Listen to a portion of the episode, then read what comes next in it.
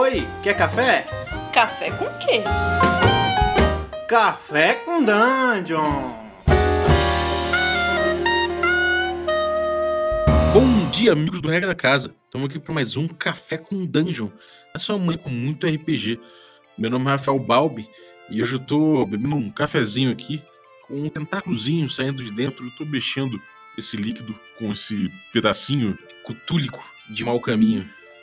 E hoje a gente vai falar sobre alguns temas relativos a isso com a nossa coluna de D&D, segunda edição agora, quer dizer, a primeira depois do piloto, né? E já ganhou um nome, inclusive, a gente vai descobrir qual é o nome. E bom, estamos aí com Sembiano. Fala Sembiano, bom dia. Fala galera, belezinha? E estamos também com Brave Sword aqui, para poder fazer a nossa banca aqui e começar já o nosso nossa coluna. Fala, cara, bom dia. Olá, pessoal, bom dia. Tudo bem com todo mundo aí? Bom, Sembiano, manda ver. Toca a coluna aí. No final caminho do leão, uma estrada que conecta ao caminho da costa, jaz o forte da vela, onde o guardião dos tons abre a D&D Cyclopedia.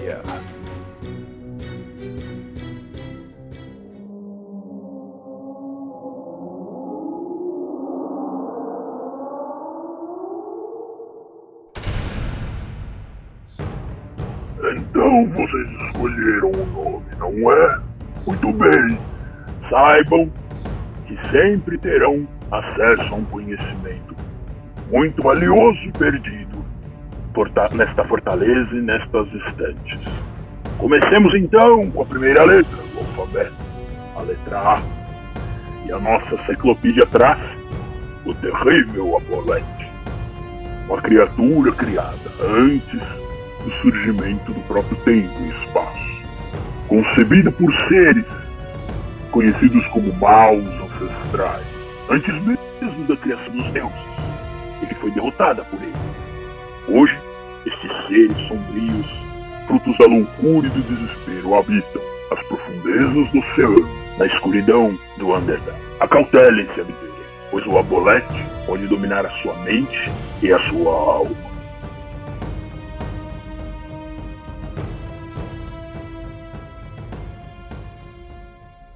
Aí o guardião dos tomos. Abrindo a, Muito bom.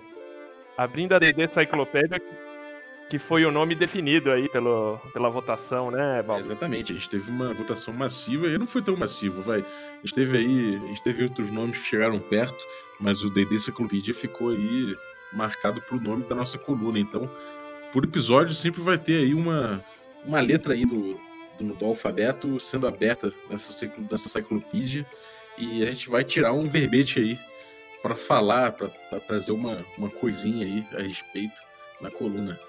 E aí, o que vocês acharam do Abulete? Eu achei foda. Pô, legal. Fiquei feliz pra caralho de ter falado dele. e a ideia é essa mesmo, a gente trazer não só criaturas, mas regras, características que acompanham aí o D&D em todas as suas edições, tendência, é, as magias mais é, específicas, né, as magias mais famosas aí de, de- de todo o cenário, e trazendo aí sempre um pouquinho de informação para você. Eu acho que, eu acho que o, o Abulete é uma criatura que é praticamente um, um, um deus antigo, cutúlico, dentro do D&D, né? É, exatamente. Ele, ele foi criado meio com essa ideia, né, de criatura das profundezas. Na terceira edição ele teve um revamp bem legal dessa ideia de ser criado pelos Elderivos, dele vindo do reino distante, né, dessas, dessa ambientação bastante cutulesca. É, e desde então a- essa temática dele vem, do- vem né, trazendo aí uma, todo um histórico disso. Em alguns romances ele aparece, inclusive dominando aí os, os protagonistas, tentando transformar ele num servos deles, até um outro bicho que tem, um Scum, que é uma criatura que é meio dominada por eles, é, escrava deles. E bem legal, cara. É uma criatura aí que é pouco usada até, eu acho, que tem bastante material aí pra trazer esse tipo de terror, horror cutulesco aí pro D&D. É, ele, ele, além de, de dominar mentalmente um alvo, né? Que se ele, se ele dominar, o cara não, não tá livre logo em, em pouco em- no turno seguinte, né? Ele tem que, ele tem que ser o, o, o encanto tem que ser quebrado, é, ou se- pelo se o sujeito for atacado, Ou então você tem que, você tem que quebrar o próprio encanto mesmo. Não adianta você, você ficar esperando, né? E aí ele vai te, com- vai te comandando mentalmente, né? Isso é muito maneiro. E você pode, inclusive, virar um servo dele que tipo, respira melhor debaixo d'água do que saindo, saindo de lá, né? E ele tem um lance também, tipo, de ser às vezes as cidades aí próximas a lagos, ou a lagos subterrâneos, ou até mares, né? No caso, é mais recente da edição. Às vezes de controlar e de ser, tipo, a mente controladora por trás, assim, meio uma galerinha meio. Um jeito de Uhum. zumbi na cidade, sabe?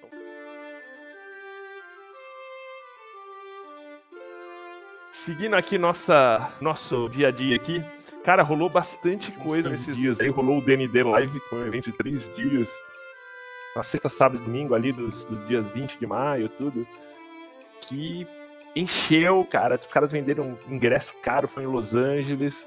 é, e eles aproveitaram para anunciar assim nada mais nada menos que 20 lançamentos. Teve streaming, cara, quase que o dia inteiro, desde jogos até os anúncios, né? Até show de banda. É, foi bem completo, tipo, e eles iam soltando alguns mais. A maioria dos, dos anúncios de produtos foram, foram feitos no começo, mas depois no, no decorrer eles deixaram alguns. É, o legal desses eventos é que, apesar do preço, que era bem caro, o kit do, do- de cada um que participou, né, que comprou lá o ingresso, envolvia não só a aventura Ghost of Salt, mas que sairia na semana que vem, como uma série de acessórios, uma série de, de brindes, de, de stickers, de informações, enfim, adesivo, set de dados, já com a temática da campanha nova que eles vão lançar agora, né? E aí, Felipe, qual que é essa campanha aí? Eles estão lançando nada mais nada menos que o Baldur's Gate Descent into Avernus, que é tipo, o primeiro layer do, do abismo, né? a primeira camadinha do, do abismo ali. E vai tratar nada mais nada menos que a Blood War aí, né? O Blood War. É, cara, essa notícia animou muita gente, né, cara? Realmente, eu achei uma bomba isso aí. Você sacou, né? Você veio sacando, veio sacando essa notícia aí. Quando você botou no Twitter, eu já te parei também. O lance é que eles soltam bastante spoiler nos no podcast. né? Eles não falam assim, olha, vai sair um livro disso, mas eles começam a tratar tipo com o que eles estão trabalhando pra lançar ou atual, né, ou que já lançaram, ou quando eles começam a falar fora do atual, é muita coisa que eles que tá no caminho pra eles lançarem, né? Porque ninguém faz nada de graça, né? E lá no evento o pessoal pôde jogar já a história, né? Então, pros participantes, porque o evento era mais ou menos o seguinte, você comprava tipo uma Gen Con assim, só que de D&D. A diferença é que era num estúdio, né? E, a, e por lá, o que, que, que acontecia? Você assistia as streams, a- assim, ao vivo, tinha assim, inclusive mais de um, de um de uma stream rolando. Então, quatro, acho que se não me engano, eram quatro canais. É, só que teve uma parte, um dos dias rolou tipo a aventura da Adventures League, já uma, uma aventura épica. Que, pra quem não sabe, na Adventures League, a aventura épica normalmente é tipo mexe bastante no cenário, que, que é bem é, é, intrínseca, assim, tipo, com, normalmente que tem, o- que tem um contexto maior, assim, de impacto. Justamente da galera descendo pro, pro inferno tal, não específico da aventura, mas que tem a ver ali com o contexto da aventura, né?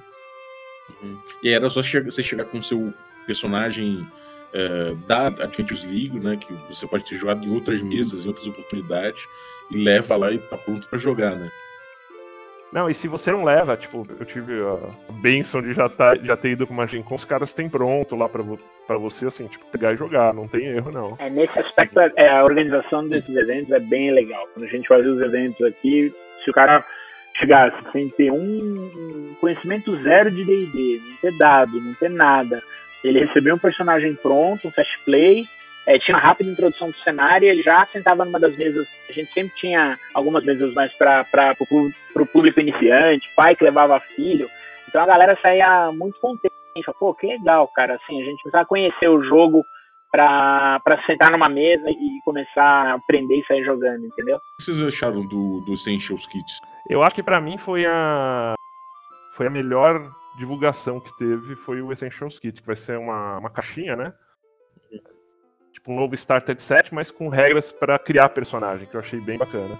Tem muito handout, né? O, a caixa é bem rica, né? É, ela tá mais completa que a primeira, né? Uma crítica que a galera teve da primeira é porque, apesar dela ser uma caixa de novata, de novatos, né, para iniciantes, ela não tinha regra de criação de personagem. A aventura era muito boa, aliás, até hoje uma das melhores aventuras de quinta edição, né? Pra galera que tá começando, nível 1 a, a nível 1 a 5, se não me engano. E ela já vinha com os personagens prontos, só que não tinha regra de criação de personagem. Parece que essa caixa agora vai trazer aí regra, cartas, um screen, então ficou um negócio bem legal. E vem com aventura, né? Que é, que é uma o Dragon não faz a Spy Peak. Logo de cara tem dois heróis ali na capa lutando contra um dragão branco. Então você já imagina aí como é que vai ser. E os deuses de D&D nos trazem um convidado aí. Quem está vindo aí, Sembiano? Ah, cara, é o Pércio, velho. Pércio que tá aí coordenando toda a tradução do do D&D para português. Mas para chegar nesse lugar tem que contar aí com. tem que passar pelo grande enigma, né?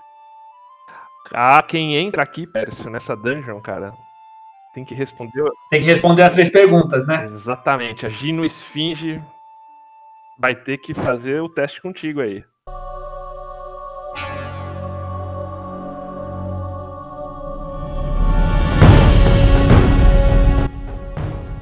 Nas tórridas e quentes areias do deserto de Kalim, nosso aventureiro bravo e corajoso adentra uma grande caverna.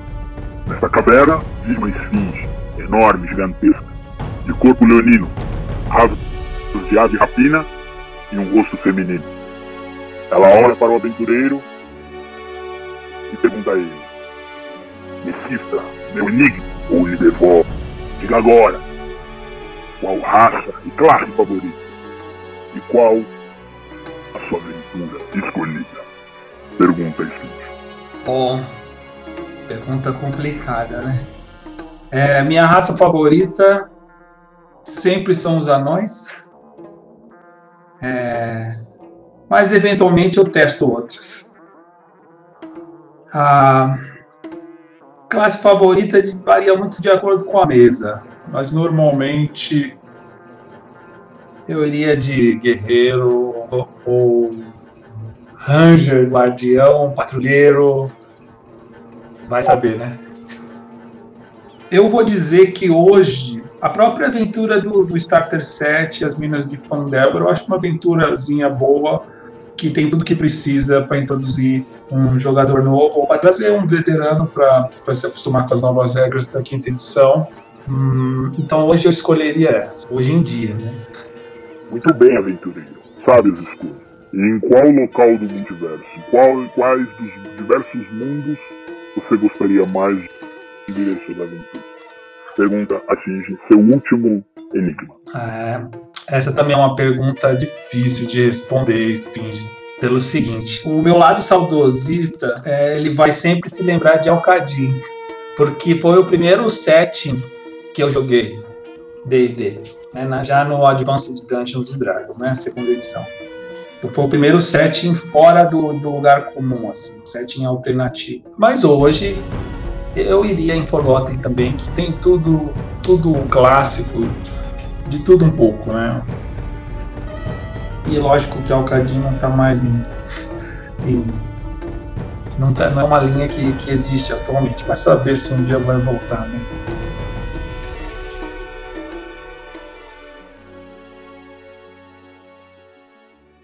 Muito bom, cara, muito bom.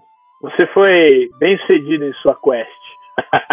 Parabéns. Então, Peça, a gente tava, tipo, justo trocando uma ideia sobre essas novidades, né? De, que, o- que vai lançar, tipo, a gente tá comentando que foram mais de 20 anúncios de lançamentos de D&D aí, que vão desde os, das campanhas que a gente já falou um pouquinho, do, do Baldur's Gate, do Essential Kit, até o livros, assim, mais alternativos, que nem o, a caixa que vai ter do Rick and Morty. Eu te falo, é, a ideia é ser um starter set, mais ou menos níveis 1 a 3, que, tipo, que uma na pegada que foi o do Stranger Things, só que vai ser feito tematizado com, com Rick and Morty. Eu acredito que tipo seja um pouco mais interativo assim com os próprios personagens do Rick and Morty e tal. É, mas a ideia é ser tipo um starter set. Eu acredito que inclusive não venha com o logo da, da Wizards, vai vir como rasgo, como veio do, do Stranger. E também, cara, tipo, ficou entre aí os, os lançamentos aí mais importantes, né?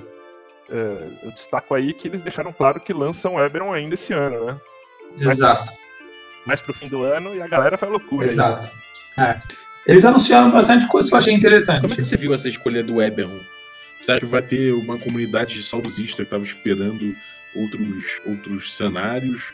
é, chateado ou o Eberron já tem um público bem, bem grande formado? Eu fico, eu tenho, eu fico muito em dúvida sobre essa escolha. Eles já, eles já tinham dado que meio umas pistas já, né, em mais do que um lugar que estavam trabalhando ou possivelmente iam fazer alguma coisa com o Eberron. Eu não escolheria o Eberron agora, talvez, ou preferência pessoal, que varia de uma pessoa para outra, claro. Como basicamente é, um primeiro grande suplemento, ou livro, volume para tratar de um cenário. O Eberron é, é um dos cenários mais novos né, que tem não não está entre o rol dos clássicos antigos lá da segunda edição, é, mais ou menos da segunda edição, né, onde veio o Dark Sun, o Ravenloft, é, o próprio Alcadim que eu falei, Planescape, entre outros, né, Red Steel, não sei se a gente Red Steel. Teve uma safra assim de, de campaign settings, alguns clássicos, né, que permaneceram até hoje. E assim, eu não, não, reclamando da, da, da, escolha, eu acho legal também. A questão não é nem essa. É que assim, eu, então, Greyhawk também, eu não sei, cara, eu, eu, eu acho que seria um. Eu, né? Seria um volume que eu, que eu deixaria para uma segunda fase, assim. Não, não, começaria por ele, mas eu não conheço a estratégia deles também. O que eu escuto bastante da galera falando, com relação ao Eberron principalmente, é que fora os cenários clássicos, né, e aí a gente coloca numa caixinha Forgotten, Greyhawk, Star, Dragonlance, eles são, apesar de cada um ter a sua característica, eles são muito semelhantes, né, até certo ponto. E o Eberron não, o Eberron ele tem aquela pegada mais de alta magia, de espionagem, né, aquela coisa meio Indiana Jones. As três vertentes que sairiam muito dessa ideia de fantasia padrão seria ou o Eberron, ou o Darkson, né, é, ou o próprio Planescape, que foi aí, acho que a grande a grande aposta de muita gente, inclusive eu, eu achava que eles iam fazer fatalmente alguma coisa de Planescape. Até por conta do livro do Mordenkainen, que saiu agora, é, deles discutirem as criaturas planares. Então, seria uma, uma opção legal. Mas eu acho que, assim, por incrível que pareça, tem uma aceitação muito grande. É, o Eberron, eu gosto bastante do cenário, apesar de não estar aí no, dos mais antigos, mas é, foi meio isso, né? O que eles falaram é que é, é o mais diferente de D&D que a gente tem aí, e que já tem aí o material, seja de, de Alerted Arcana de regras, né? As raças, as raças são muito icônicas, na terceira edição eles lançaram até um livro de raças que eles tiraram do Eberron Colou, fizeram um livro de D&D padrão para as raças, porque elas fizeram muito sucesso, né, pro, com, com, com o público. Sim. O que pega, o que pega com o Eberron, eu acho, é que, tipo, assim, notoriamente, em todos os concursos que eles fazem, direto eles fazem pesquisa de. As pesquisas que eles enviam, né? O Eberon sempre ganha aí, depois de Forgotten, muita popularidade, né? Eu não é meu cenário favorito, também eu preferiria outros, mas não dá pra negar que é um. Sim. Que tem, assim, tem um apelo forte de popularidade. Não, com, quanto a isso, eu concordo em gênero, número e grau. Eu ficaria, tá, estaria, tá, estava, né, também esperando ou achando, né, que eles iam anunciar algo na linha do Planescape. Mas não porque por não gostar de Eberron ou por não achar que vai ser popular, muito pelo contrário. O interessante, cara, é que a Wizards, a gente, tipo, o pessoal faz muito, assim, acha tipo muito assim que as coisas são escondidas, mas se você acompanha o comportamento dos caras, eles têm tipo um comportamento bem padrão, né? Já tinha sido é, Wayfinder, Wayfinder's Guide to Eberron, que acho que esse, isso mesmo é um indício, né, Percio? Que os caras, tipo, lançaram um playtest disso é que eles vão lançar em seguida, né? Exato, Agora, é. O Simbiano, o Blood War você esperava, você viu traços assim, você viu eles dando deixas sobre, sobre o Baldur's Gate e, e a abordagem da Blood War? Cara, a deixa principal, como uhum. o, o, Brave Sword já comentou, foi o próprio Mordecai, né? O, o livro. Ele já uhum. traz, tipo, cara, um, assim, um compêndio de, de Blood War, né?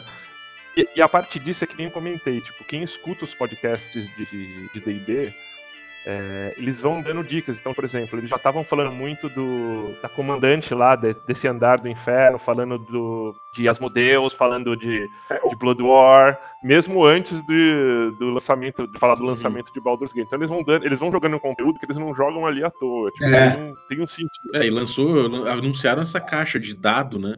que os dados são lindos demais, eu tô babando aqui olhando, ainda vem com um mapa de Avernus e, e alguns, alguns handouts também, né?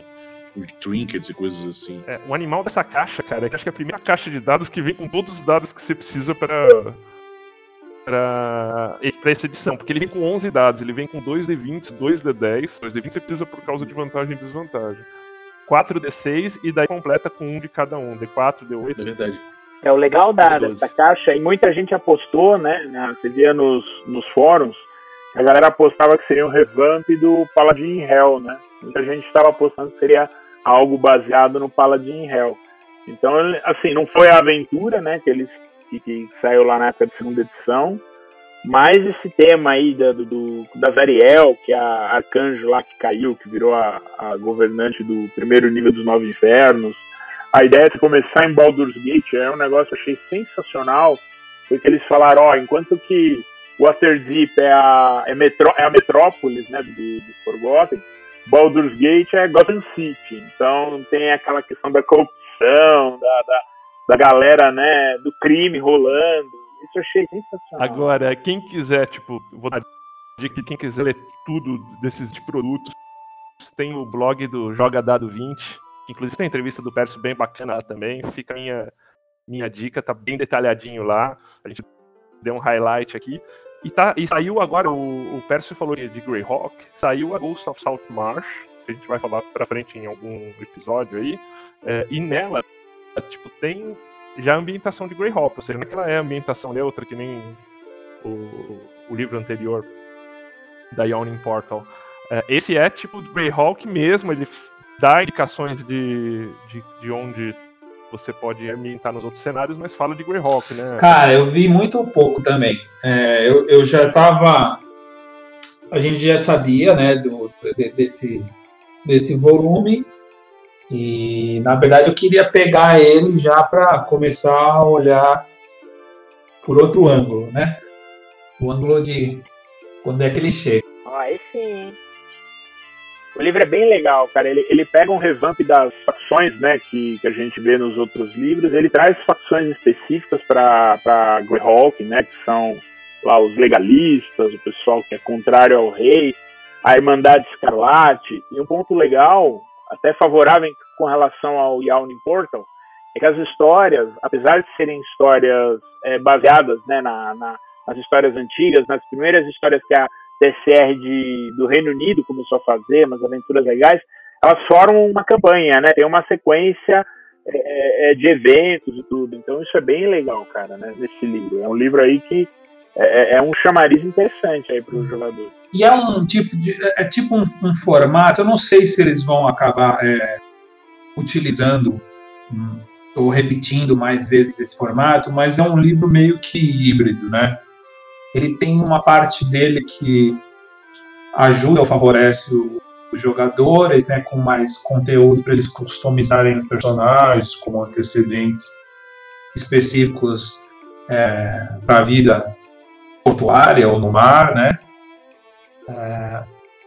e também informações para o mestre de aventuras. Então é, é um livro que agrada meio que os dois públicos. É, isso, isso eu acho que é uma tendência dos livros do, dos livros de D&D de forma geral, né? É, tem um pedaço para jogador, um pedaço para mestre, outro para outra parte mais ampla. Acho que isso é tendência mesmo, até por questão, questão mercadológica, né? Porque ele faz, ele, ele, ele coloca como um público comprador também o jogador e não só o mestre, né? Exato, é. Tem volumes que são muito específicos, né? É, mas fora isso, existem é, existe essa meio que essa padronização que eu acredito que eles vão continuar mantendo, porque é um formato bem bacana. E ele traz regras de, de confrontos marítimos, né? De, de navios, de dirigir navio, de cada um toma posição no navio e tal. Bem, bem interessante. E Persio, do que você viu aí, cara, o que, que acha que tem assim mais, mais apelo aí pro mercado brasileiro? Tudo, né? Em primeiro lugar, em primeiro lugar, em nível de importância para mim, eu colocaria o próprio Essentials Kit, porque é uma reconfiguração da forma de apresentar o jogo para novos jogadores. Não é um novo starter set, porque a proposta não é essa. Ele é uma forma diferente de introduzir o jogo. É uma forma que pode introduzir o jogo até para duas pessoas, uma mestrando, outra jogando. Com as opções lá de, de ter um henchman, um follower, não realmente não me lembro agora qual é o termo específico no, no livro em inglês. É, e com, com um, uma série de props e parecidos com o do Starter Set, né, os dados, aventura, um, um livreto de regras resumidos, mas também com opção de customizar o personagem, né? não é personagem pré-pronto. Então, assim, na minha, é, na minha cabeça, na minha percepção, esse é o produto mais interessante porque é uma forma diferente de fazer a mesma coisa, que é introduzir um jogador ao D&D. Então, para mim, ele tem essas características. Os demais são produtos legais também, não, não tem nenhum demérito, mas são produtos que eles continuam, continuam o legado, né? São novas coisas para você usar, para os jogadores que já estão é, é, utilizando, que já tem os livros, que precisam de mais conteúdo, que querem aventuras diferentes. Então, aí, para os demais, é uma, é uma continuidade apenas né, da linha. É, na sua cabeça, cara, você acha assim, por exemplo, um uma coisa assim pré-determinante para você sair com essa, por exemplo, sair com uma aventura de Baldur's Gate, lançar ela em português, ter já traduzido o Mordecai, que explica um pouco da história da Blood War, ou você acha que são produtos que funcionam bem separados? Cara, aí só analisando essa nova aventura, né, esse novo módulo, ah, para poder te responder com total propriedade. Mas, a princípio, é, sem ver, né, sem entrar no detalhe, eu diria que alguns materiais suplementares são, são muito importantes, podem não ser decisivos né, ou imprescindíveis, mas são muito importantes para situacionar é, todo mundo, né, tanto o jogador eu acho um quanto ponto o mestre, que pega mestre muito principalmente. nisso, é, se a gente pegar Storm King's Thunder e o Volus Guide Monsters, os livros falam muito juntos, né? Tem muita criatura, muito lore da Storm King's Thunder que, que tá nesse livro do Exato. bolho. Então é. Talvez a gente veja. Até, e até para fechar meio que o ciclo, né? Um livro, você pode usar ele sozinho, mas eles acabam meio que se falando, né? Você tendo um fazendo referência ao outro. Sim, tanto é perfeitamente o que você colocou. E isso é um fator que a gente observa para escolher a ordem, porque digo a ordem de lançamento aqui, porque óbvio, né? É, Eu já, acho que eu já expliquei, inclusive, quando a gente se falou, né, Balbi, a primeira vez, que existem frentes diferentes. Uma é para acompanhar o que está acontecendo agora, como esses produtos que a gente acabou de falar. Coisa nova, que acabou de lançar lá fora e tal, tá fresca. ah, poucas pessoas ainda tiveram acesso, está começando a chegar no mercado. A outra é tratar com os materiais legais, al- al- que alguns deles são mais importantes do que outros. Como a gente mesmo está conversando aqui, poxa, para eu ter uma experiência completa com um produto que acabou de lançar, com uma aventura nova, talvez eu precise de um volume de um suplemento anterior de coisa que já estava no mercado, que já foi lançado. Então a gente tem que tentar fazer essa sincronia do antigo com, com o novo. O, o que, que casa melhor. Então, como, como no exemplo que você acabou de dar, um Volus Guide, por exemplo, é um volume que quando for anunciado, provavelmente ele vai de encontro com uma aventura que está muito próxima a Foi ele. meio mestre dos magos, mas deu para entender. Na verdade, é tentar fazer essa, essa, essa combo, né? Qual que é o volume suplementar de regras, de, de novos conteúdos, que melhor se associa com o módulo de aventura, de campanha e tal? Quais combinações funcionam melhor? Então a gente tenta juntar é, os produtos Legal. dessa forma. Então, estou pegando um novo, estou pegando um antigo. Quais casam melhor? Vamos fazer esses aqui juntos. Porque, óbvio, também vamos pensar pelo outro lado. Tem, um, tem mais de 20 produtos já lançados ao longo dos anos. Meu. A gente vai ficar então esperando cinco anos para chegar ao ponto de já ter lançado tudo em português para ir lançar o que acabou de anunciar na semana passada, sabe? Não faz sentido. Não, entendeu? totalmente. Não é isso que você vê pelo mundo, né? Você vê, por exemplo, a Tumb, muitas, muitos países aí lançaram sem ter lançado outros, outras aventuras anteriores. É, na- o, que, o que eu posso falar, eu acho que também nem seria muita novidade, né? Ou seria até óbvio, é certos produtos jamais vão ser pulados, né? Ou deixados de ser lançados, como os volumes básicos, o Screen, o próprio Sword Coast Adventure Guide, que a gente já anunciou também. É, são volumes, são essenciais, né? Não, não dá para você pular, não dá para não lançar. Uhum. Isso, isso entra também para, por exemplo, spell cards, esse tipo de handout que, que é útil, né? E que, de certa forma, as pessoas aqui têm que pedir de fora tal. Isso pode aparecer aí como, como material é, paralelo? Pode não, vai. Vai. É, é tratado como essencial. Pode não, vai. E eu dou o exemplo que a gente comentou lá no Diversão Offline também. É, que a primeira pergunta que vem que veio associada quando a gente comentou da maldição de Strahd é, pô, vai vir o Tarot Deck e tal. Vai vir, vai vir. Se é um produto, né, ou um acessório que ele complementa ou expande a experiência de um outro produto associado, não tem por que a gente não lançar. Agora, se é uma coisa totalmente acessória e, e dissociada, assim, é legal ter, por exemplo, os dados aí que a gente anunciou semana passada. Não estou falando que vai vir nem que não vai vir. Não é isso. É legal ter. Mas assim, não é imprescindível. Você consegue os mesmos resultados com outros produtos semelhantes, né? Um dado genérico. Então, isso não é uma coisa que é prioritária. Então, é isso que eu quero explicar. A diferença entre priorizar o que, que é importante para ter uma experiência lá no jogo. E nesse sentido, é, os livros e alguns é, é, materiais de suporte, como os spell cards que você falou, a gente acredita que são essenciais. Os livros mais ainda, né? Pércio, indo mais assim no, no, no, conceito do trabalho que eu achei bem bacana, assim, das entrevistas que eu li, um pouco de você falando também, é, esse conceito novo, até não tão novo, mas que a, que a Wizards recuperou de um pouco tomar o controle das, das traduções. Ela tinha aí com as cartas de Magic, não sei se continuam tendo, mas tinha, eu lembro, porque eu uma, uma conhecida que fazia a tradução das cartas de Magic, e, e, e, me parece que é o mesmo conceito agora, né? Ou seja, você tem toda assim.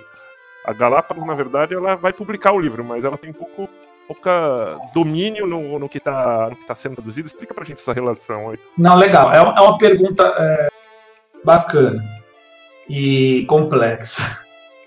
Ah, vamos lá. existem muitas formas de a gente abordar isso. E cada vez que me pergunto, eu respondo um fragmento todo. Eu vou tentar dar o mais completo possível aqui a informação. É, vamos lá. Primeiro é o momento do D&D quinta edição. E, e eu não estou falando do momento 2014, quando ele foi lançado, porque é um produto que já tem cinco anos no mercado. É o momento hoje, 2019 para 2020 já. Então, assim, quais foram as dificuldades passadas, anteriores, que a, a Wizards teve, as quais eu não participei, porque eu não, não tive envolvimento nenhum com nenhuma edição anterior. Eu sei das dificuldades, porque são conversas que a gente tem com as editoras de fora, né? Por dificuldades de licenciamento, dificuldades de direito de tradução, um traduziu de um jeito e a tradução, o dono da tradução é a editora que lançou naquele idioma X. Aí mudou para uma segunda editora. Aí trocou o termo de novo, não pode usar o mesmo que a editora anterior utilizou. Aí trocou de editora pela uma terceira vez. É, aí não pode usar os dois termos anteriores. Ou alguns podem, outros não. Fica um, uma salada. Veja bem, eu não tô, colocando a minha opinião. Isso não é a minha opinião. Fica uma salada, cara. Porque você tem que ficar numa disputa do que, que pode, o que, que não pode, o que está protegido, o que, que tem copyright, o que está registrado. É, é infernal fazer um trabalho. É descer nos nove infernos fazer trabalho desse. Porque às vezes você tem termos que são bons, que já estavam consolidados, e você não pode usar. Né? Ou pode, mas com uma extrema dificuldade de aplicação. Né? É, para você pegar todas as aprovações, saber se está realmente livre de, de qualquer tipo de problema. Para simplificar, eles fizeram um movimento muito simples até, se você for parar para observar. Ninguém mais é dono de tradução nenhuma.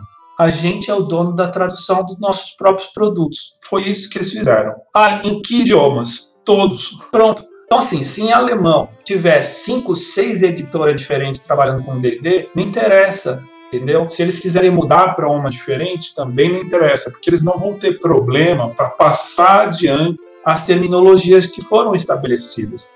Essa, essa questão de tradução e localização global, o primeiro passo é: meu, vamos parar com esse legado que é praticamente impossível da gente manter e acompanhar. Vamos parar.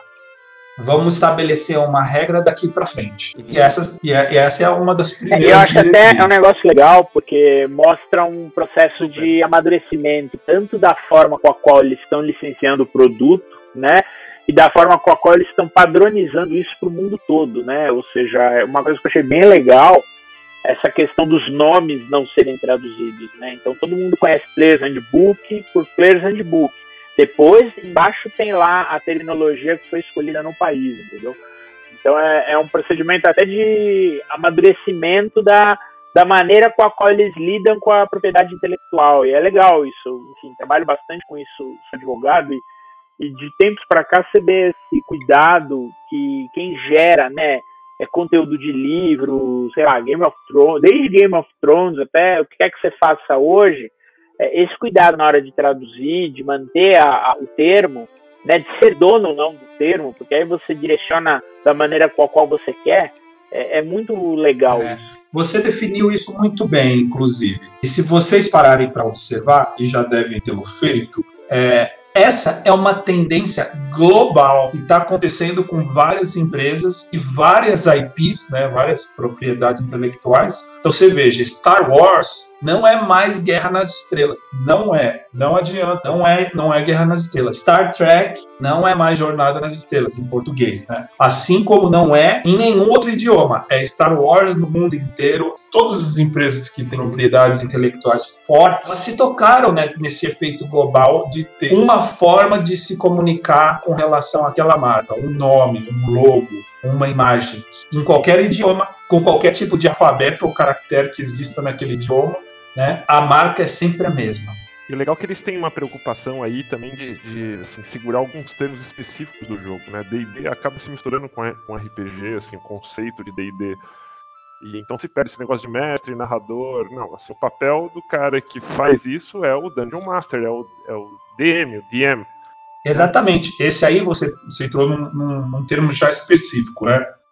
Você veja, o nome do, do, do jogador que faz o papel de mestre em Dungeons Dragons é Dungeon Master. E nem no título do livro foi traduzido Dungeon Master, porque existe um volume, né, o Dungeon Master Guide, que é específico para o DM.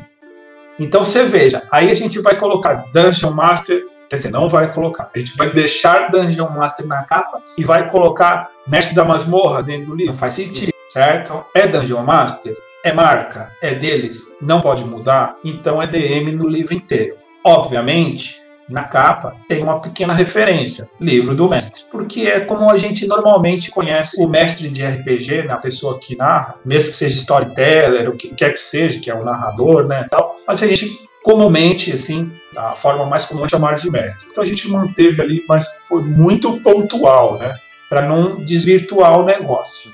Mas isso acontece em outras marcas, acho que até ó, é, Call of Cthulhu tem o Gatekeeper, né? Exato. Por, por aí vai que poderia ser traduzido também, não tem, não tem, problema. Mas aí você fica com a questão da consistência. Traduz num lugar, não traduz no outro. Ficou super, super claro. Uh, cara, entrando um pouco mais assim em alguns termos que o pessoal está super curioso, eu vi alguns slides da, da sua apresentação, né?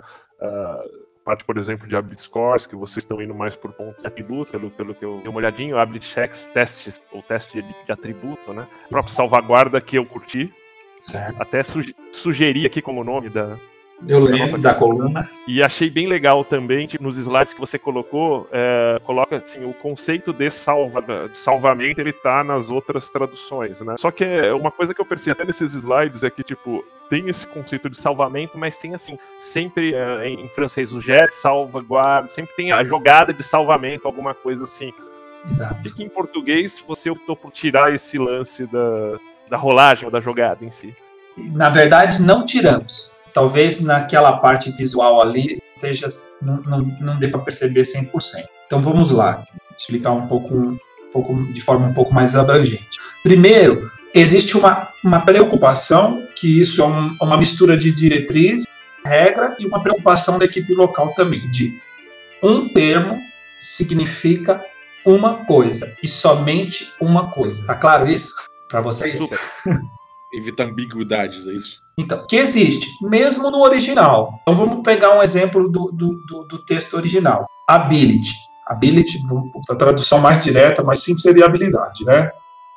E é assim que são chamados os seis atributos em inglês, são abilities. E você tem os ability checks, os testes de habilidade, se a gente fosse numa tradução direta e literal. Porém, ability também é todo o, o, conjunto de características que qualquer criatura, ou personagem, ou monstro pode ter. A habilidade de respirar na água, habilidade de voar, habilidade de é, cavar um túnel subterrâneo, enfim, qualquer coisa que você possa imaginar, são conjuntos de características que não são seis atributos, que também são chamados de habilidades. Então, a gente usou a própria regra deles para impor para eles que a gente não queria que ability fosse habilidade, e sim atributo. Então, atributo é o conjunto dos seis das seis estatísticas que todos os personagens e monstros têm. Habilidades são quais, quaisquer outras características excepcionais ou específicas que os personagens ou os monstros têm. Ficou claro a diferença? Ficou, só não ficou claro para mim se você vai usar habilidade em skill, mas você me conta depois. Não, skill ficou perícias. Perícias, simples perícias. E fits, talentos. Ah, bacana, manteve a questão do, do talento também, que, é, que também gera uma tradução utilizada. Sim, né? aí você ficou com um conjunto de atributos, as suas, suas seis estatísticas essenciais para jogar, skills, que são as perícias uh, e derivações né, dos atributos, e os talentos, que são capacidades excepcionais do, do teu personagem.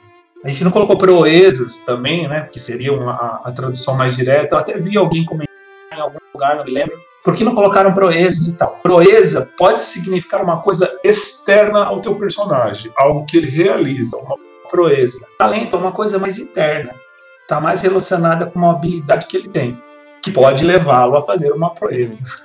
É, uma outra que eu acho tricky também, cara, que é assim, teve várias traduções, é, são as spells, né?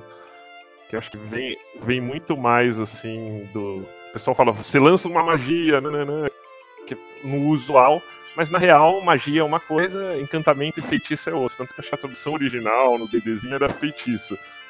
Você tem uma ideia de para onde vai isso aí, ou pode falar um pouquinho sobre? Tem, tem. Antes, deixa eu só complementar que você me perguntou de salvaguarda, eu acabei não te explicando. É... Então, manteve-se em português teste de atributo, teste de salvaguarda. Então, o que é relacionado a atributo tem a palavra teste antes, certo? E o que é relacionado a dano ou ataque tem a palavra jogada antes. Jogada de ataque, jogada de dano. Uma coisa que é combo da outra e teste de atributo, teste de salvaguarda, uma coisa que também é combo relacionada com a outra. Que você pode simplesmente, em português, você pode abreviar e falar: é, joga uma salvaguarda aí, faz uma salvaguarda, realiza. Assim como no inglês você tem a, uma diminuição, né? Você tem o save throw, mas você pode simplesmente falar um ah, save. Ah, curti esse lance dessa coerência aí, ficou bem, bem explicativo, né? É, tá bem amarradinho tudo, né, cara? É. Parece que é tudo um grande sistema mesmo. É, a gente tem uma pequena. Uma, quando existe essa, essa, essas questões de mexer em coisa que está enraizada, a gente tem uma pequena liberdade poética ali de incluir uma, uma, uma minúscula explicação no texto, assim, que não, não pode fugir a meia linha. Então, no salvaguarda, a gente colocou isso, uma, um teste de salvaguarda que você pode simplesmente abreviar como salvaguarda. É isso, isso, isso e aquilo, você faz assim, assim, assado. Claríssimo. Sobre as spells, né, que você comentou. Outro tema, outro termo complicado, tricky feitiço, sortilégio, encantamento, magia. Cara, as possibilidades são infinitas. Mas aí a gente a gente tenta ir para o caminho do mais clássico, mais enraizado. Né? Magia funciona bem, né? Diferente e tem a diferenciação de mágica e magia, não é magia, é poder, não é, é um, um mero um mero truque, né? E então isso se preservou, ficou magia. Não ficou feitiço, porque existe uma classe feiticeiro, né? Então pode se associar que é diretamente ligado a ele. Não ficou bruxaria, que, que também tem uma classe bruxo. Ah, mas ficou magia, mas aí tem uma classe mago. Mas magia é um termo que já é muito conhecido, né? Então, de todos, é o mais pop, o mais simples, o mais fácil de associar. Então, magia do começo ao fim do livro. Em nenhum, em nenhum trecho você vai ver encantamento, feitiço, a não ser que você esteja falando da escola. Ah, bacana. É, cara, uma outra dúvida que eu aqui é quanto a monstros, né? Porque tem alguns. Amber Hulk, o famoso triplo. Acho que triplo brutal, que ser traduzido, né? É, como que vocês estão vendo essa, essa questão aí dos, dos monstros? Monstros. Basicamente, assim, que eu lembro de cabeça, ah, existem raríssimas exceções de monstros que não vão ter os nomes traduzidos, a não ser aqueles cujo nome já é, um, é praticamente um nome próprio, né? não tem é, o que fazer. Ah, então, o que eu poderia falar? Mind Flayer, né? É o devorador de mente, ninguém vai mexer naquilo, já é um termo que é conhecido e tal, ok. Existiam outros. Urso coruja, né? Já é Então- uma parada meio. O pessoal já usa muito em português. Isso, urso Boa, coruja, boa. não vai mudar. Beholder. Beholder é observador. Assim como o Spectator, que é uma, uma subcategoria lá de Beholder, é o espectador. Não, tranquilo, é só. É um nome que eu sempre tenho dificuldade até nas mesas e nos jogos pra passar, é o Reg. Porque Reg tá- a gente costuma chamar de bruxa. Mas aí pra confundir bruxa clássico, bruxa monstro, é uma. é bem complicado, né? É, reg é complicado, porque você tem o witch, você tem reg e você tem subderivações. No contexto dos monstros, é, a gente foi procurar um termo mais clássico do que, que a reg é, pode significar. E entre todas, a gente usou a, a derivação do, do- da reg, da bruxa grega clássica da mitologia, né? que são as megeras. E a gente usou reg para monstro megera, né? Então tem a regra da megera da noite, da água, de todas as suas subdivisões. E bruxa fica uma coisa que é reservada para o feminino da classe bruxo, né? Que embora no, no inglês seja warlock, você veja que a classe bruxa mulher é witch, né? Não é não é warlock. Legal, hein, cara? Bem legal. E é legal a, a, a- busca pela origem semântica, Isso. né? Não é a, me- a megera forma de falar, de falar mal de alguém. Aquela, até pode ser, né? Se você for procurar a etimologia da palavra, também, também pode ser. Mas. É, que são ali, que tá naquele meio das erinas, fúrias e tal. Então você Bem também maneiro. tem as megeras ali.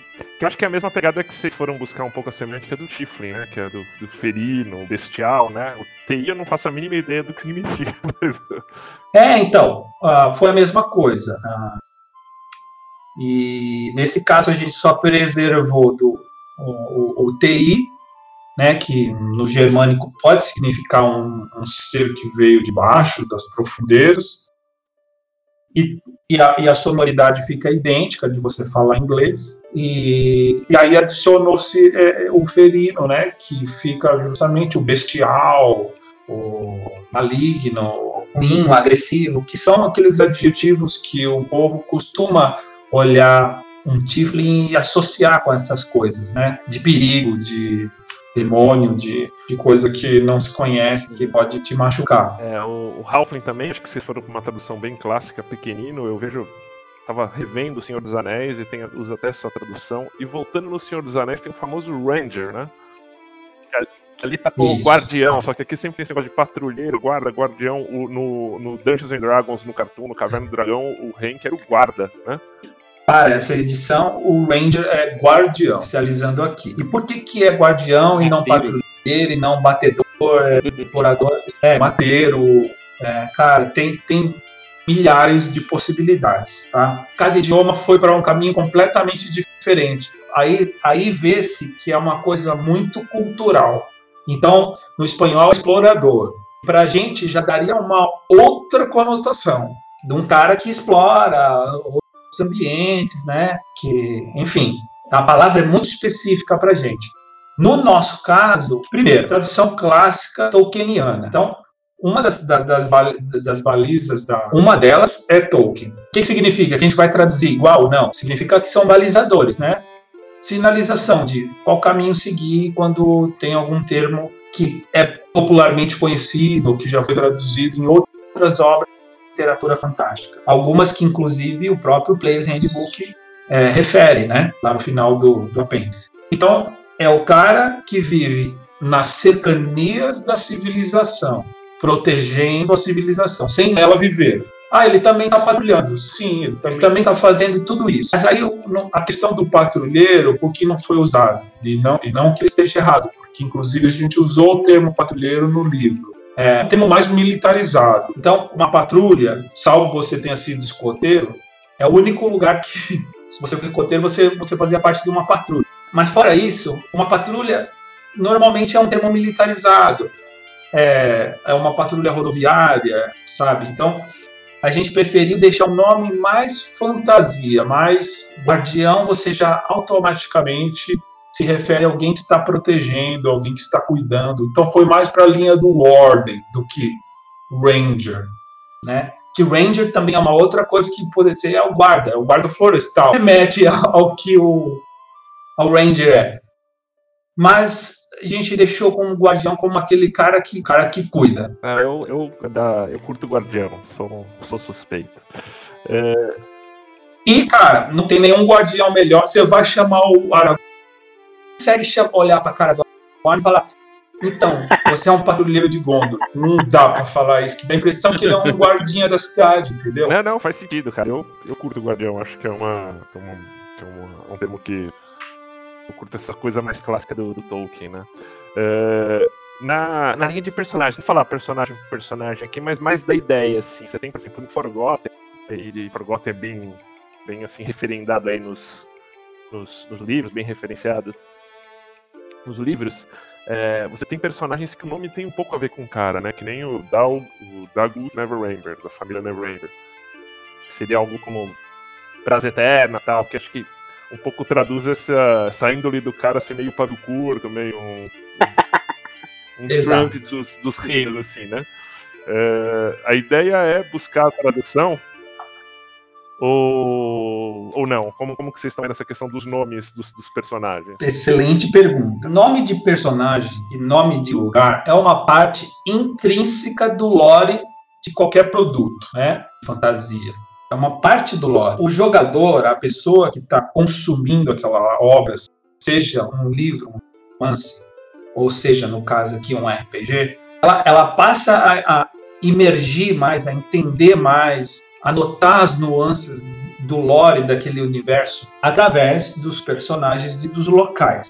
E os nomes dos personagens e locais muitas vezes fazem essa referência a sentimentos, a coisas, a, adjetivos que estão intrinsecamente ligados no lore. Então, esse sentimento, esse sentimento tem que ser traduzido. E como é que tu vai fazer isso? Você não vai conseguir fazer isso deixando inglês porque inglês é bonito.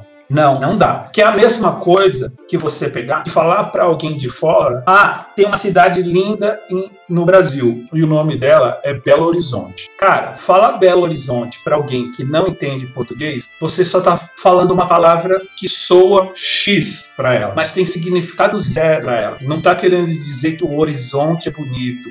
Talvez o final, o pôr do sol seja bonito. Então, esse efeito que o nome da cidade faria numa pessoa de fora é zero. Ela só vai pronunciar o som daquela cidade. Nesse exemplo que eu usei de Belo. Mas ela não vai ter sentimento nenhum do que, que aquilo representa. De que é uma cidade bonita, talvez. E que aquilo está refletido no nome. Seria a mesma coisa que você ir no Japão e ler um nome de uma rua naqueles caracteres kanji e você não saber que aquela rua significa ruas do restaurante. Você não faz a menor ideia do que está ali.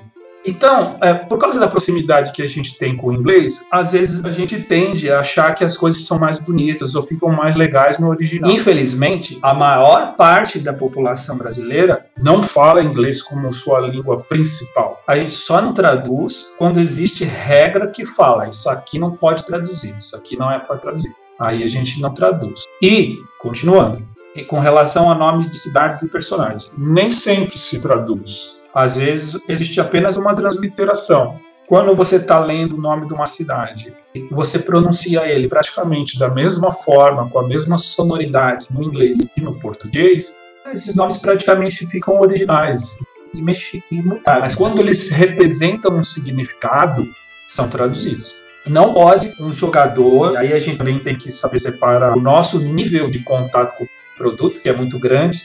Quando eu digo nosso é o meu, de vocês, de todo mundo que tem contato com D&D há mais de um ano, pelo menos. Né? Alguns aqui têm décadas, Sim. correto? De contato. Ah, faz todo sentido.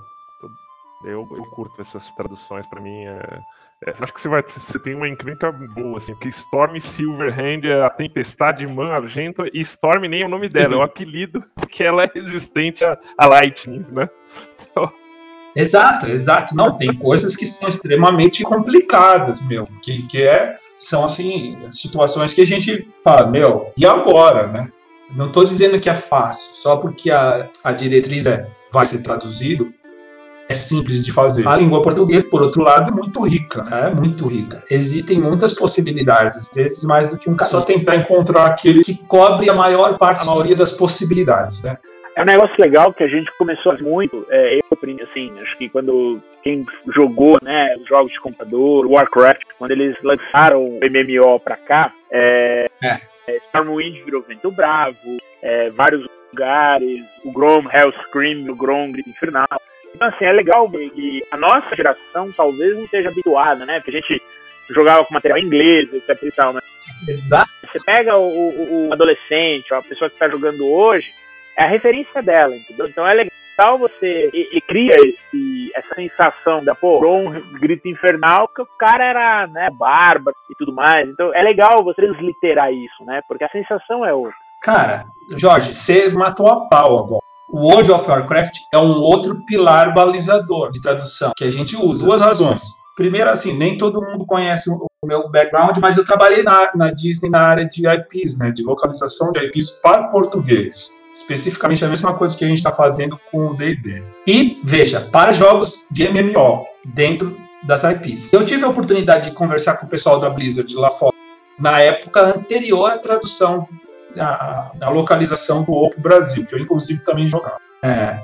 Cara, foi um processo muito interessante, muito interessante. Eles usaram, nós também usamos, as nossas trocaram muita coisa na época, em 2008 mais ou menos. É, usaram praticamente a mesma diretriz que a gente está aplicando no D&D agora. É o sentimento é, o entendimento tem que ficar livre de qualquer barreira. E se um idioma estrangeiro é uma barreira, a gente vai eliminar essa barreira. Ah, mas ficou feio de pronunciar. Bom, aí é a sonoridade que cada idioma tem. Isso não sou eu que crio. A gente acaba acostumando com o termo e bola para frente. Não sei, tu, tu jogava o na época, antes de, de estar em português? Uma pergunta. Sim, eu jogava desde o Warcraft 2 ainda. Então. Então, pra mim foi um choque. Nossa, Vento Bravo, que nome horrível, não sei o que, nananã. Exatamente. E, ah, e esses sentimentos não, só, não foi só de vocês, não. A maioria que estava acostumada a jogar inglês. Sem dúvida. Rejeitou. A maioria, não era a minoria, era a maioria. Porque estava acostumado. Mas, aí eu vou te dizer nos bastidores, meu, duplicou a player base. É, então é, um, é uma questão que assim, a gente também não, a gente não pode olhar tanto para o nosso próprio umbigo, né? Tem que pensar muito mais no, no, no na amplitude que o que algo, principalmente algo como o D&D abarca. É, e cara, bora, bora trazer gente nova pro hobby, bora trazer a, a, aquele, aquela criancinha que tá né, no recreio brincando com os amigos, entendeu? Exato. Uma coisa que eu acho que tem que agregar mesmo. E é aquela coisa, diferentemente de um produto de RPG digital, né, onde as coisas estão escritas daquela forma e não tem o que você fazer a respeito, ah, no RPG você continua com a possibilidade de chamar do jeito que você quiser. Né? E muitas mesas, e muitos jogadores, e muitos grupos, eles cunham termos né, próprios daquele grupo grupo, né? Tem as piadas internas, os, os, as terminologias que às vezes a gente meio que a portuguesa, meio faz um, um híbrido de português com inglês. Então, meu, a, a, possibilidade de você ainda continuar chamando as coisas do jeito que você quiser permanecerá, né? Então, então isso não, não, não vai extinguir a, a qualquer termo que você esteja acostumado e queira continuar usando, eu sou um jogador de D&D que jogo desde 1974, a primeira edição, e eu quero continuar chamando de taco. Uma coisa que nem, que nem existe mais, que na verdade é a classe de agora. Esse aí é o Balbi. Mas eu quero continuar chamando de taco. Então chama, não tem problema. Esse aí é o Balbi, hein? É, mano, deixa, deixa eu tirar minha, meu BX aqui do armário. Ah, acho que tá, ficou bem claro, cara. E, de fato, eu, eu lido também com realização de conteúdo, conteúdo comercial de, de hotéis, né? E, de fato, posso te dizer, e com mídia sobre É. esses conteúdos também, inglês, assim, língua estrangeira no Brasil é uma barreira. Né? E quando eu digo língua estrangeira, Exato. quero dizer até, às vezes, a versão é, português de Portugal, assim. A rejeição que, que tem na compra de um hotel, que às vezes o café da manhã tá traduzido para pequeno almoço, que com um pouco de boa vontade você entende, sim, a conversão de um, de um hotel, por exemplo, que tá com um pequeno almoço na tradução, cai absurdo, assim. Porque o brasileiro tem uma, tem uma rejeição mesmo à língua, né? Eu mesmo sempre eu leio em inglês, tranquilo, mas eu prefiro muito mais ler em português. Me cansa menos ler em português. Então, normalmente, quando saem as edições, eu, eu compro as edições em português. Até porque eu Exato, cara. E você tocou num ponto também extremamente interessante, que provavelmente a gente nunca estaria tendo essa conversa aqui sobre traduzir ou não traduzir se a gente estivesse falando de uma obra em polonês, por exemplo. Porque assim, ninguém faz a menor ideia, a não ser quem fala o idioma. Não sei se tem alguém aqui que fala, deve ter. É, mas ninguém tem a menor ideia do que quer dizer. Então não, tu não pode dizer que nem a sonoridade é bonito porque você não remete a nada, não significa nada para você. Uhum. É um conjunto de palavras que só compartilham o mesmo alfabeto, entendeu? Então a gente entra nessa discussão de traduzir ou não traduzir porque a gente consegue identificar significados na língua inglesa, porque ela é próxima, que algumas pessoas no Brasil conhecem, não é a maioria. O grupo aqui, a gente que está conversando, a gente conhece. Muitos jogadores de D&D conhecem, mas isso é exceção, não é a regra. Sim, é até uma É. questão de, de popularização do, do jogo no país, né? Se fosse um idioma mais complexo, como esse que eu usei do exemplo, a gente jamais teria essa discussão, porque ninguém entenderia Eu nada. com Teria que cultural, né? Porque na Alemanha é, obrigatoriamente. eles não usam, não gostam de termos em inglês. Então tudo que vai pra lá, principalmente jogo D&D enfrentou uma barreira grande lá que tinha um jogo, um RPG alemão que por muitos anos era o carro-chefe lá. Não vou lembrar o nome dele agora, de bate pronto, mas e é é porque os termos lá, a tradução, tudo era no idioma deles e é isso aí. E é engraçado que a gente está falando na Alemanha de uma população que, sei lá, a população jovem, 70, 80% fala inglês. Não é que nem a gente que tem um nicho aqui de pessoas e tudo. Lá não, lá a galera fala inglês, mas vai jogar, meu, vou jogar meu idioma. Pronto, acabou. Draken, Drakenside lá, sei lá o nome dele. Acho que em linhas gerais ficou bem claro aí qual é a direção. Eu, eu acho que tá em muito boas mãos aí. É, vo- vocês na Cronos tinham um lance de dividir um pouquinho isso com a comunidade, alguns termos. Vocês têm ideia de fazer algo parecido no D&D ou é uma coisa mais fechada assim? Como você vê isso? Sim e não. Sim e não. Sim, porque é legal. Sim, porque o povo participou. Sim, porque na época foi interessante. Foi um laboratório. Posso te dizer que ele era uma preparação para isso já. Mas óbvio que ninguém falou nada. É, entretanto, é, no RPG especificamente, a gente tem dificuldades que. é, meu, não tem como. Ah, tem, tem questões que são meio que sem saída, não tem nem o que ficar compartilhando. E às vezes é, isso pode levar a, a uma certa frustração. O pessoal acha que, pô, é, tá compartilhando conosco, mas no final das contas não tá levando em consideração o que a gente tá falando. Que, por exemplo, pô, Pérsia, adorei esse discurso aí, traduzir, valores português e tal. Pô, mas vocês não aplicaram no- nos títulos dos livros. Então, galera, sabe o que, que é? Não dá para aplicar nos títulos dos livros, porque é, tem uma regra, porque é assim, porque é assado. Aí, meu, fica um- uma conversa infinita. Se a gente fosse voltar aqui, por exemplo, uma outra coisa comum. Se a gente fosse voltar pro Tiferino. Vamos pensar em outro nome aqui. Cria Infernal. Pô, legal. Bacana. Alguém deu, alguém deu essa sugestão em algum lugar. Não vai ser aplicado. Nunca vai usar nome composto em classe ou em raça. Não vai por causa de uma outra regra que ninguém conhece, né? Que meu, você tem subclasses, você tem subcategorizações. Então, não pode ser cria infernal do abismo, cria infernal do não sei o que, cria não sei o que.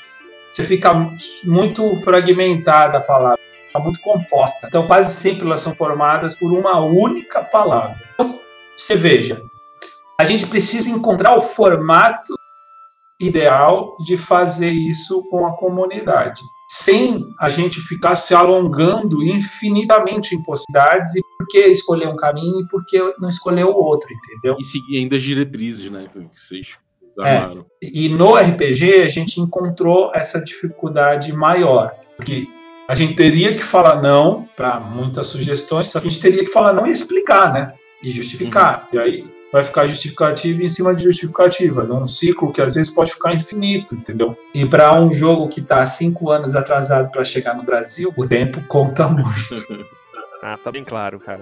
Mas a gente não descartou essa possibilidade, tá? A gente só não conseguiu encontrar uma configuração ideal. Por um outro lado, a gente usa né, a parte da equipe lá, é, dos aventureiros, né, que é RD. Então, são pessoas da comunidade, são uhum. jogadores. Né? São balizadores também da equipe. É, nem tudo, e nem tudo que eles traduziram uhum. tá assim, né? Então o próprio Ranger lá tá patrulheiro. Acho que se não me engano, a, os, atri os, atributos Exato. não são atributos lá, são habilidades, se eu não me engano. Então, habilidades, tem uma revisão em cima desse trabalho, que eu acho bem bacana, bem, bem, bem tem essa, essa questão, toda essa carga. Uma coisa é você fazer a tradução como fã. Isso qualquer um aqui poderia fazer, independente do seu nível, do seu skill, da sua experiência e tal. Você pode fazer. Você está fazendo como fã, você está fazendo descompromissado. Você provavelmente não vai cobrar sobre isso, não seria certo fazê-lo, né? É, você pode fazer por bem a comunidade em geral. Mas como, como é uma coisa que você está fazendo voluntariamente, também vai existir pouca, ou deveria existir pouca cobrança, porque afinal, você não está fazendo isso de forma, por mais que você tente fazer da melhor forma possível, você não está fazendo isso de forma profissional. Você está fazendo como fã. Uhum.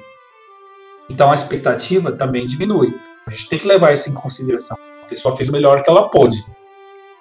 Né? Agora, quando você está falando de uma obra, de um produto, Aí você está num outro patamar.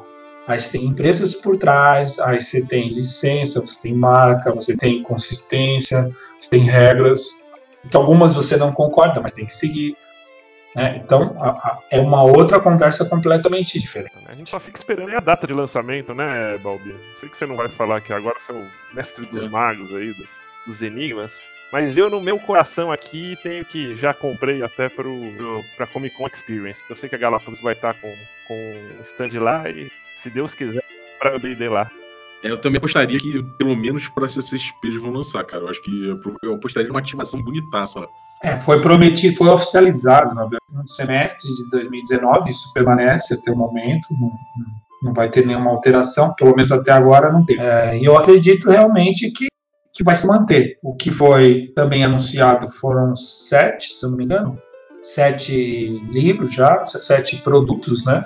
O Players, o Monsters, o Dungeon Master Guide, Dream, uh, o Starter Set, o Sword Coast Adventure Guide, Curse of Strahd e já aqui falando também do, do Taroka Deck, que viria junto. Viria, não, virá. E, obviamente, nós vamos ter, ao completar esse primeiro ciclo, que são, são todos esses volumes que a gente mencionou publicamente, a gente vai anunciar um segundo ciclo, também composto, composto por uma série, por um bloco né, de, de, de volumes. Também uns 5, 7, não sei o número exato, a gente está fechando isso ainda. Mas também mais ou menos com o mesmo número de, de, de produtos. E aí isso vai se manter, né? Pelo menos a intenção é que se mantenha naquele formato que eu comentei aqui lançando coisas que a, acabaram de sair e trazendo coisas que já existiam. Fechou, tá, tá bonitaço, acho que tá com uma linha bem, bem traçada, definida, e que você puder contar com a nossa ajuda aí, não sei se o Balbi e o, e o Jorge têm alguma pergunta. Não, acho que é isso, cara. Parabéns aí pelo, pelo trabalho, cara. Uhum. Não, é um trabalho de todos, né? De alguma forma, todos estão colaborando. Meu, perfeito. Gostei muito aí do, do, do todo ponto, toda a explicação. Tô na expectativa também. Contem conosco, contem com o canal aí para o que deve é, falar, fazer os lançamentos. A gente está aí à, à disposição e, e com bastante empolgação e aguardando. Não, fiquem tranquilos que a, a gente sempre que possível vai vir aqui na coluna do Regra da Casa. D&D Cyclopedia! Essa é D&D Cyclopedia, isso mesmo. Eu falei Rules, né? Não, é D&D Cyclopedia. é que esse livro tá no nosso coração, Balbi. O Rules está na sua alma, Balbi. É, esse livro é um livro muito legal. Mas eu, eu retorno, a gente Maravilha. volta novamente aí em, em algumas edições futuras para quando tiver coisas mais interessantes para falar ou, ou, mais próximos de coisas interessantes acontecerem. Alright. Né? Então beleza, cara. Pô, brigadaço pela presença.